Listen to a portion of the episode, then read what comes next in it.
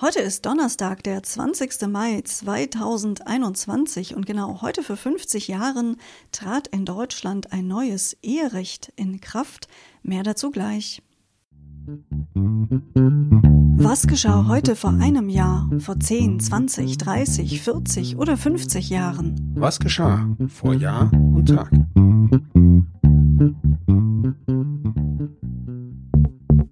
Vor einem Jahr.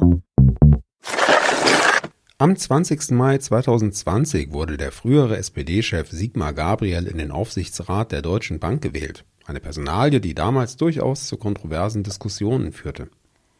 Gabriel war von 2009 bis 2017 Vorsitzender der SPD gewesen, von 2013 bis 2018 Vizekanzler neben Angela Merkel. Er war außerdem Umwelt-, Wirtschaft und Außenminister. Bevor er in den Bundestag gewählt wurde, war er schon Abgeordneter im Niedersächsischen Landtag. Vor zehn Jahren.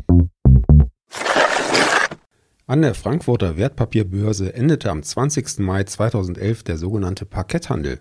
Eben dort fand bis dahin der sogenannte Spezialistenhandel statt. Jedes Wertpapier wurde dabei von einem Spezialisten einer Wertpapierhandelsbank betreut. Vor 20 Jahren. Zum Abschluss einer UN-Konferenz über die 49 am wenigsten entwickelten Länder in Brüssel einigten sich die 157 Teilnehmerstaaten am 20. Mai 2001 auf einen Aktionsplan, der einen Verzicht auf Zölle und Quoten vorsah. Die Industriestaaten wollten ihre Märkte für Waren aus den am wenigsten entwickelten Ländern vollständig öffnen. Nach einer damals aktuellen Studie der Weltbank hätten die ärmsten Länder damit ihren Export um jährlich 3 Milliarden US-Dollar steigern können.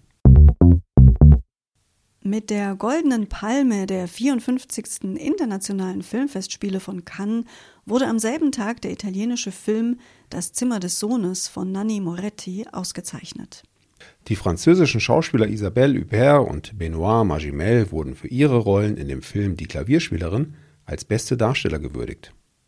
Die Verfilmung eines Romans von Elfriede Jelinek erhielt auch den großen Preis des Festivals. Vor 30 Jahren. In der Sowjetunion wurde am 20. Mai 1991 ein Reise- und Passgesetz verabschiedet, das den Bürgern von Januar 1993 an freie Reisemöglichkeiten ins Ausland gewähren sollte. Bei Stimmenthaltung Kubas beschloss der UN-Sicherheitsrat am selben Tag die Einrichtung eines Wiedergutmachungsfonds, in den der Irak als Reparationsleistungen für den Golfkrieg Anfang der 90er Jahre einen Teil seiner Öleinnahmen abführen sollte. Vor 40 Jahren. Bundeskanzler Helmut Schmidt flog am 20. Mai 1981 zu einem viertägigen Besuch in die USA. Auf der Rückreise machte er noch einen Stopp in Frankreich. Die USA bekräftigten Schmidt gegenüber ihr Angebot an die Sowjetunion zur Rüstungsbegrenzung. Frankreich und Deutschland beschlossen, ihre Zusammenarbeit auszubauen. Im Zusammenhang mit der Beschaffung von Spendengeldern für die FDP ermittelte die Bonner Staatsanwaltschaft wegen des Verdachts der Steuerhinterziehung gegen Bundeswirtschaftsminister Otto Graf Lambsdorff und den Bundestagsabgeordneten Hans Gattermann. Mit großer Mehrheit empfahl außerdem an diesem 20. Mai 1981 eine Kommission der Weltgesundheitsorganisation WHO in Genf ein Werbeverbot für künstliche Säuglingsnahrung.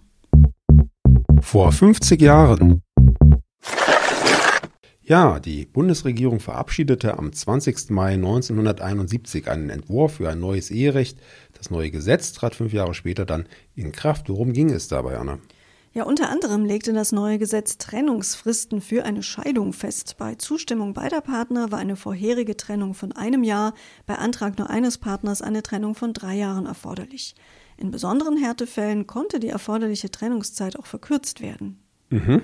Und weitere Bestandteile des Gesetzes waren die Änderung des Namensrechts. Der Name des Mannes wurde nicht mehr automatisch gemeinsamer Familienname. Stattdessen konnten Verlobte bei der Eheschließung entweder den Namen des Mannes oder den der Frau zum gemeinsamen Familiennamen und damit auch zum Nachnamen ihrer künftigen Kinder bestimmen. Ja, und dann gibt es natürlich noch die Doppelnamen. Ne? Da gibt es ja allerhand illustre Kombinationen, mehr oder weniger ästhetisch. Wie siehst du das, Anna? Lieber für einen Namen entscheiden oder doch für den Doppelnamen?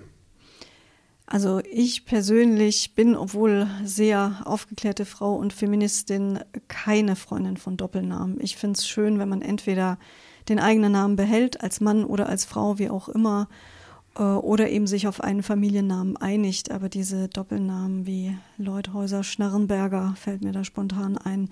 Das sind oft Zungenbrecher und ja, schwierig. Und im Alltag ist es oft so, dass meistens sind es ja die Frauen, die sich für den Doppelnamen entscheiden. Meistens ist es dann doch so, dass eben eigentlich ein Name tatsächlich in Gebrauch ist und der andere mehr so ein Anhängsel ist. Also mir persönlich gefällt das gar nicht gut. Wie siehst du das denn? Ja, ich habe da jetzt keine ausgeprägte Meinung zu, hoffe aber, Frau Lauthäuser-Schnarrenberger hat heute nicht zugehört und fühlt sich dadurch persönlich angefasst. Naja, wir danken euch fürs Zuhören, freuen uns, wenn ihr morgen wieder mit dabei seid. Tschüss, sagen Anna und Sebastian. Der Podcast vor Jahr und Tag erscheint täglich neu. Produktion tonbildschau.de Dr. Anna Kugli und Sebastian Seibel GBR. Mit uns können Sie sich hören und sehen lassen.